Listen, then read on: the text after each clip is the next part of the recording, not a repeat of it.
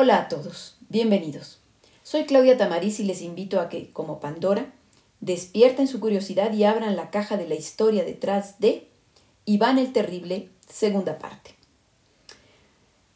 Eh, habíamos estado hablando acerca de este gobernante ruso del siglo XVI, eh, que, ha sido muy controvertido y ha pasado de la historia tanto por eh, la, la locura que, que bueno, que de alguna manera caracterizó toda su vida, pero especialmente la segunda parte de su vida, pero también que pasó a la historia por ser uno de los grandes gobernantes de Rusia y el que estableció de alguna manera el, gobierno de los zares y la autocracia zarista. Eh, habíamos hablado la, igualmente de, eh, de, que tuvo una primera parte de su gobierno eh, que fue, fue cuando se caracterizó por hacer los mejores logros de su gobierno, fueron sus años buenos, porque todavía no eh, le afectaba tanto la demencia, pero que 1560 marca un punto de inflexión porque empiezan sus años malos. Es decir, eh, a partir de este año su demencia se dispara, agudizada por el alcoholismo, y ello va a coincidir con la muerte de su esposa Anastasia, que tanto amaba. Eh, Anastasia muere tras una prolongada enfermedad, pero Iván le atribuye, atribuye su muerte a un envenenamiento planeado por los boyardos. Y no solo eso, por el, su círculo de consejeros más cercanos, los que formaban la rada, este consejo eh, con el cual había hecho, eh, había hecho grandes logros en su gobierno. Los califica pues de desleales y se entrega al sadismo mandando ejecutar a la mayoría de sus colaboradores de la Rada y a sus familias, así como a todo boyardo sospechoso de traición. Muchos de estos boyardos, que recordemos eran la aristocracia terrateniente, enemigos de, de personales del zar casi casi, muchos de ellos huyen a Lituania, lo que confirma en sus sospechas a, a Iván de que son traidores. Además, poco tiempo después muere su hermano Yuri y su mentor Macario. Esto verdaderamente empeoró las cosas, porque se volvió más autoritario, si cabe, que ya bastante lo era, eh, con súbitos cambios de humor y un fanatismo religioso delirante. En 1564, temiendo una rebelión de los boyardos, va a hacer algo que aparentemente es una locura, pero después que va, va a demostrar eh, la gran astucia de este, de este, primer, de este hombre que fue el primer zar.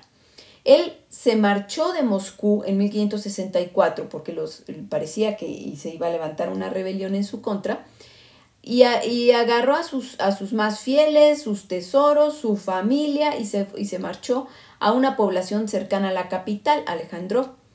Ahí de plano se aisló del país, no se supo de él en un rato y él luego escribió cartas dirigidas a la iglesia, a la nobleza y al pueblo, leídas en público, y en ellas, bueno, pues los acusaba de traidores y amenazaba con abdicar al trono, o sea, a renunciar. Eh, esto pues levantó la inquietud y el temor tanto de los boyardos como de la iglesia porque pues no convenía un vacío de poder, no convenía que de repente se quedaran sin, sin gobernante porque ello favorecería una invasión extranjera desde el oeste Recordemos que tenían varios enemigos en el oeste, los lituanos principalmente, pero también los polacos, los suecos. Eh, y entonces eh, este era, esta era una amenaza latente, al igual que podía la falta de, gobernante, em, pues podía provocar disturbios sociales. Así que, pues los boyardos y la iglesia dijeron, pues más vale malo por conocido que bueno por conocer. Y de plano le suplicaron a Iván que volviera, y este lo hizo solo con la condición de recibir más poder.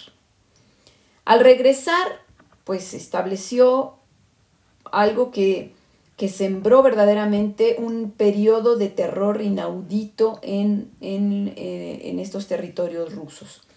Estableció lo que se llamó la oprichnina, que en ruso significa, es una palabra que significa separado o apartado.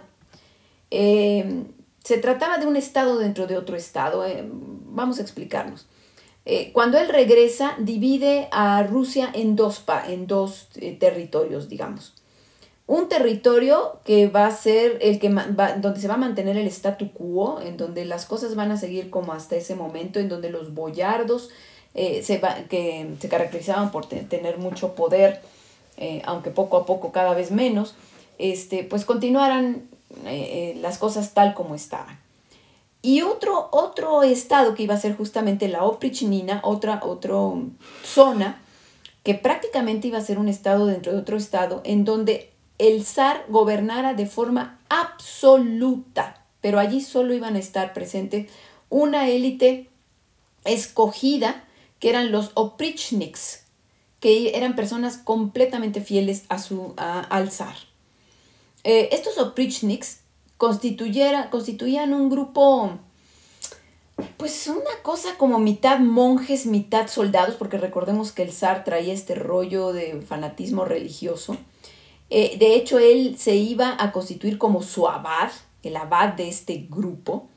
Eh, y fue un grupo que se dedicó como con, su, con esta característica de que eran un, tanto cuanto como caballeros templarios, así medio monjes, medio soldados, a reprimir a todo aquel que el zar consideraba traidor. para ello actuaron con suma crueldad, torturaban y asesinaban a quien el zar les indicaba. Iván, les digo, se proclamó como su abad eh, y como tal, de repente tenían como rituales en donde él se postraba en un altar eh, de forma además tan impetuosa que se dice que hasta estrellaba la cabeza contra el suelo. Eh, les leía homilía sobre las virtudes cristianas a estos colaboradores ya borrachos que acababan de llegar de cometer sus tropelías y sus desmanes, bueno, en fin. En realidad, poco a poco estos eh, oprichniks empezaron a, pues ahora sí que actuar en toda Rusia, eh, porque se trataba en realidad de una policía secreta. Eran intimidantes, incluso vestían totalmente de negro, con algunos ribetes dorados, montaban corceles negros y llevaban una insignia con un cráneo de perro y una escoba, símbolo de que eh, el perro simbolizaba la lealtad, pero además también eh, que iban a perseguir y morder a los traidores, eh, barrer con los traidores, de ahí la escoba también. Rusia iba a ser barrida de traidores. Esta fue la respuesta que encontró Iván IV para reprimir toda posible rebelión y acabar con la oposición. La oprichnina, de hecho, sembró el terror pues, por siete, ocho años, exterminando a los enemigos del zar. Incluso le tocó al obispo de, Moscú, que era el obispo Felipe, que se atrevió a criticar las medidas del zar. Bueno, pues igual lo asesinaron. Las cifras de la represión que, que estos, estos, esta policía secreta, esta, esta oprichnina, este, ejecutó, pues las cifras de muertos varían de acuerdo a, cada historiador, pero todos ellos coinciden en elevarlas a miles. Y bueno, una cosa que en la que se ponen de acuerdo todos los historiadores es que fue justamente esta represión la que impidió que en Rusia se implantase un feudalismo como el que se había implantado en la Europa occidental. Un feudalismo en donde la nobleza le restara poder a la corona, porque justamente esta represión tan terrible permitió al reducir el poder de la nobleza, al irlos diezmando, pues que eh, la corona centralizara el poder, a que la monarquía se estableciera con todo su poder de manera absolutista. Entonces, bueno, tuvo esa ventaja la oprichnina, pero bueno, el baño de sangre, mm, pues no, nadie se los quitó, eh, fue terrible. Ahora, este baño de sangre, incluso posteriormente, mientras estaban en guerra contra lituanos y polacos, también abarcó a poblaciones eh, rusas. En 1570, eh, como les digo, en medio de estas guerras contra las eh, potencias de Occidente, al zar le entró en la cabecita que las ciudades de Novgorod y Pskov se estaban confabulando con sus enemigos. Y entonces, pues, mandó que las atacaran y que asesinaran a todos los pobladores ricos de las ciudades. Entonces, bueno, sus locuras no tenían límite.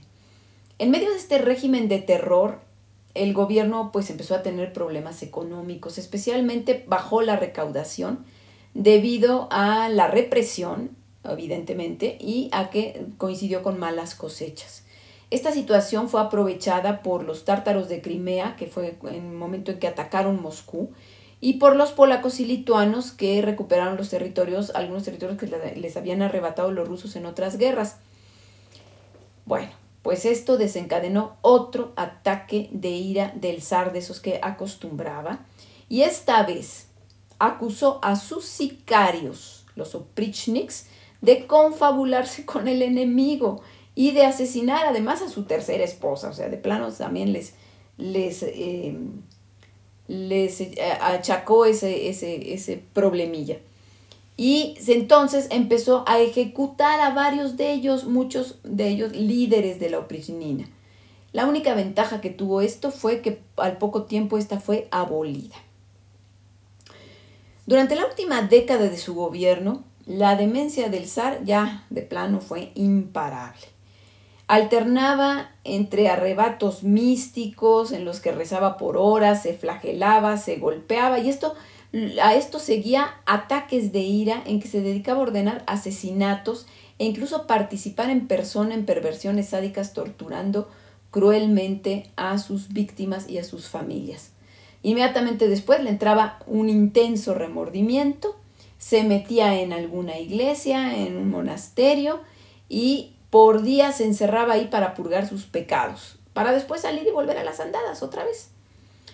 Eh, estos hechos fueron los años en los que se, eh, se, acuñó ese apelativo de El Terrible. Lo único, de hecho, digno de mención de este último decenio va a ser la expansión de Rusia hacia Siberia, va a empezar esa expansión.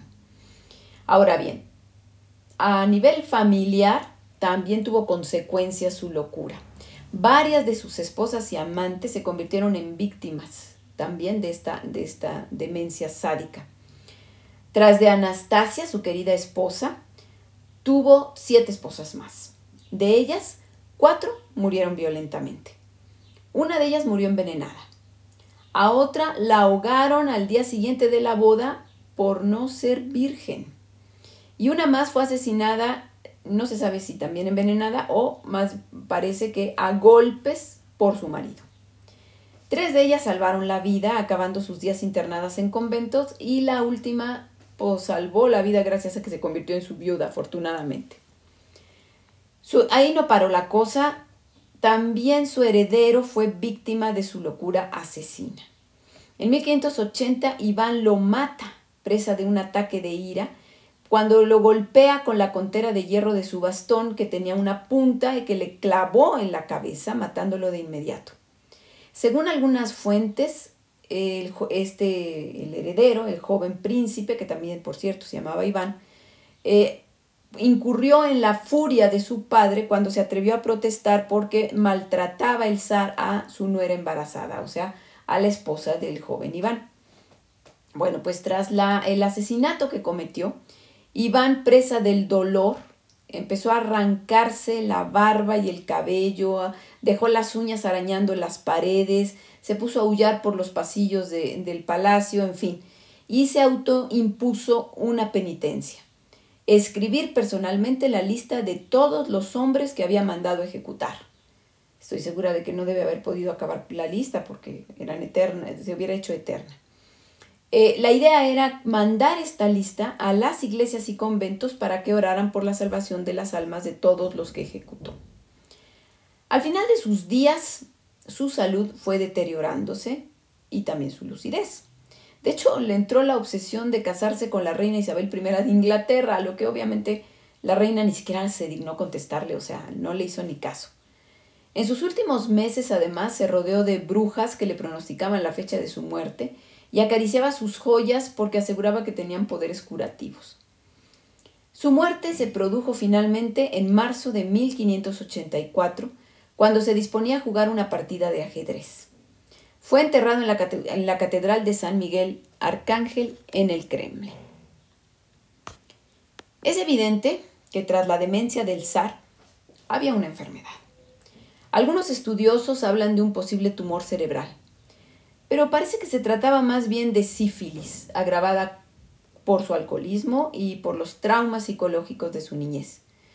Así lo confirmó el análisis de sus restos óseos, eh, estos fueron desenterrados en época soviética y presentaban justamente las lesiones típicas de la sífilis. Esta enfermedad muy probablemente la contrajo antes de casarse y la transmitió a su descendencia porque muchos de sus, de sus hijos murieron jóvenes y otros mostraban taras evidentes, lo cual refuerza la teoría de la sífilis. Pero aún más grave que la enfermedad fueron el remedio que tomaba para eh, amainar sus efectos.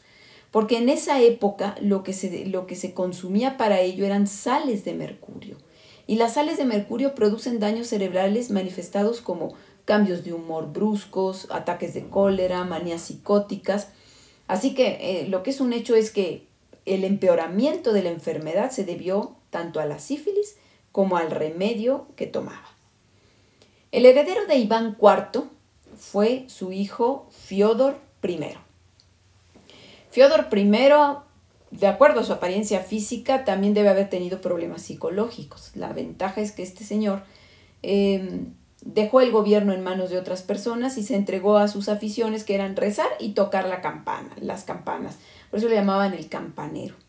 Como decimos, delegó el poder en un hombre de confianza, de hecho un boyardo llamado Boris Godunov, quien se convirtió en zar cuando Fiodor murió sin herederos. Con la muerte de Fiodor, desapareció la dinastía de los Rurik al frente de Rusia. Iván IV fue un demente, un hombre profundamente perturbado que sembró el terror en sus territorios, imponiendo su gobierno autocrático a fuerza de represión y sadismo. Es un hecho. Pero no cabe duda también que Rusia fue una antes y otra después del terrible. Iván IV transformó el gran principado de Moscovia en el principio de ese imperio ruso que después eh, gobernaría eh, y se impondría durante 400 eh, años en Europa. Y lo hizo uniendo, ampliando y consolidando el territorio, pero también sentando las bases políticas de la autocracia zarista. Debido a sus atrocidades, fue borrado de la historia de Rusia por los monarcas que le sucedieron, pero curiosamente fue rescatado y admirado por el dictador Joseph Stalin, uno de los líderes del régimen comunista que acabó con la monarquía rusa en 1917. Stalin admiraba de Iván el Terrible su mano dura para conseguir sus objetivos, aunque le criticaba sus escrúpulos religiosos, seguramente Stalin nunca los tuvo. El líder comunista llegó a encargar al cineasta Sergei Einstein una película sobre su vida, convenientemente censurada, para exaltar al personaje como héroe nacional. Con sus blancos y sus negros, es incontestable el hecho de que Iván el Terrible fue un personaje clave en la historia de Rusia. Si les gustó este podcast, síganme en mis redes sociales como La Caja de Pandora Historia. Gracias.